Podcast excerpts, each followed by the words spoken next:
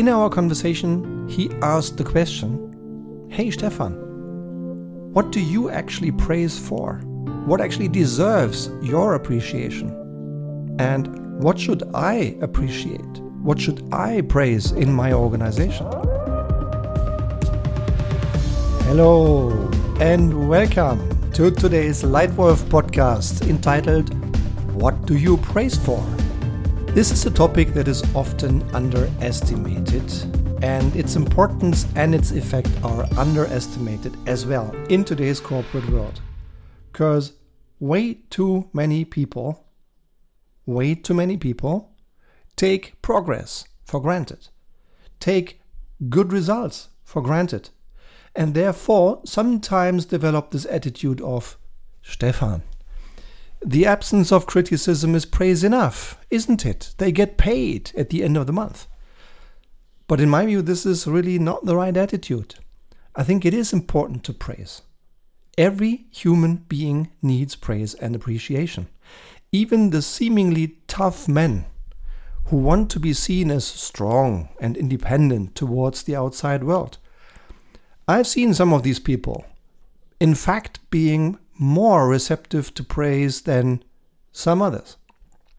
So, surprise, surprise, or no surprise at all, everybody needs praise. And it's the same thing when my team and I are invited to start having a conversation around helping a company.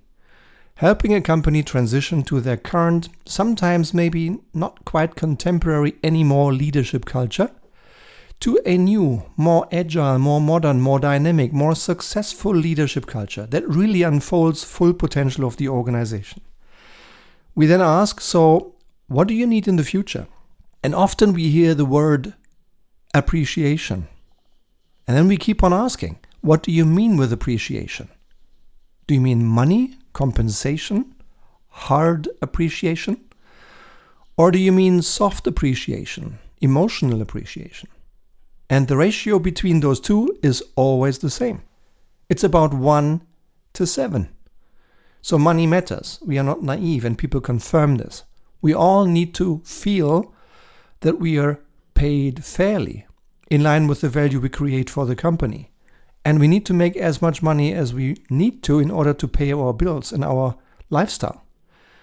However, as soon as it is above that, many people are more motivated by honest, genuine emotional appreciation than by a few dollars more. Yeah, so one to seven between hard and soft appreciation. And it is also, this podcast title today is also inspired by a conversation, by a coaching session, a four weeks intensive coaching session I've had last week with one of my 10 coaches um, I have the pleasure to work with uh, wonderful women and wonderful men. Many of them run companies or business units. One of them is one of the best CEOs I know. He's young, smart, humble, and very successful. He is one of the five best leaders I have ever met in more than 30 years of professional life. He's simply an impressive man. With his outstanding strengths and his great ambition and of course, like everyone, also with his own room for improvement. In our conversation, he asked the question Hey, Stefan, what do you actually praise for? What actually deserves your appreciation? And what should I appreciate? What should I praise in my organization? You know, all too often people take commitment, performance, and results for granted. He felt and he realized upon reflection that he only wants to express appreciation when something extraordinary has been achieved, when an extraordinary result has been accomplished, when an extraordinary progress has been made, not for the normal progress or not for the expected result. In return, this is sometimes disappointing to his people, right? And this young CEO now realizes that he does project his own level of extraordinary ambition onto others, even if it is difficult for them to achieve this level of ambition. Now, the question is do you value others as elements of a system or as a human? What is the right reference point, Stefan? This is what he asked me. And I recommend valuing three things in leaders, managers, employees effort, development, and result. The division between these three components is a very fundamental and profound decision, and in fact, culture shaping for companies. And it's up to you, the leader of the pack, you, the leader of your team, you, the leader of your company, to make this important decision at the end of the day. What share of your appreciation goes into commitment, development, and result? In my observation, now having worked for more than 125 companies, all the way from family owned businesses in seventh, eighth generation, who are very happy with a 2 or 3% profitability, all the way to private equity owned companies who typically are owned and part of an investment fund portfolio for four to five years and then are intended to be sold off with a significant gain for the private equity holder. They are never satisfied with a 2 or 3% return. They need much higher, typically quite substantially double digit um, profitability rates to be happy, to be satisfied with performance. So, where do you rank? What do you praise for? Think about it and then make your call. Now, in my perception, family owned businesses more run a one third each, yeah? and maybe even a lot of praise for the effort. Quite some praise for the development and a little praise for results. While companies that tend more towards the private equity end of the spectrum, in my perception, tend to give very little praise for commitment because that's expected. They praise a little bit on development, but the vast majority of their appreciation goes into sheer pure results. It's performance measured in results. Yeah, and question to you how do you praise? What do you praise for? And to what extent do you praise commitment, development, and result? Now, what to do with your people? What do you praise form, Here is my perspective meant to inform your own. Number one, also, but not only, for commitment. Commitment is very important because without commitment, no result. That's obvious. And I do believe that if there is an extraordinary, a truly exceptional effort, I believe it deserves a praise. And I think it is important, particularly important in team contexts. I was reminded of this when recently I had a wonderful second conversation already with an old friend of mine. His name is Dietmar, um, who has been my teammate in a sports team 20 years ago. And I still vividly remember how he played. Uh, I vividly remember his character on the field. He was diligent, humble, team player through and through, and committed. And even if we lost the game and even if we didn't perform as we could, he always gave his all. Uh, extreme commitment until the end of his abilities. And I truly appreciate, I truly praise Dietmar's commitment in terms of giving his best effort all the time and never ever letting his teammates down. Yeah? So that is commitment. And I, I truly believe that his commitment deserves praise. So, therefore, my perspective is what do you praise for? Number one, also but not only for commitment. Number two, for results. In my personal view, the most important thing is achieving results because typically you are working in a business, in a company, not in a family. Yeah. And even if it's a family business, it remains a business. Yeah. And it needs to create success in every single second that we are employed, you in your company and I in mine, I add cost to my business. I add cost to my clients. So therefore, I always have the ambition in every single minute, also in this very minute now, I'm trying to add more value than cost to my clients and to my companies. Yeah? And that is a result that I try to achieve as frequently as possible, really adding value, creating good results. Because that's why we work. That's what we want. Also, your people in your team, in your company, they want results, they want success. And that's what they really thrive. That's what motivates them, achieving results. And results are also necessary to make the further existence of any company possible at all. For further investments, investments into innovation, investments into things that are prerequisites for a successful future of your company.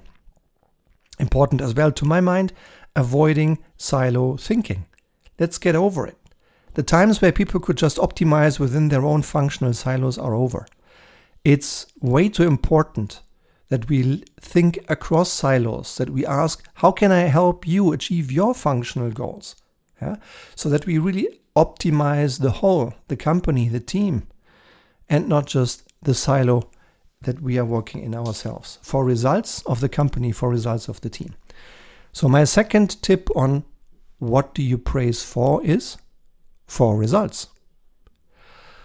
And three, for development.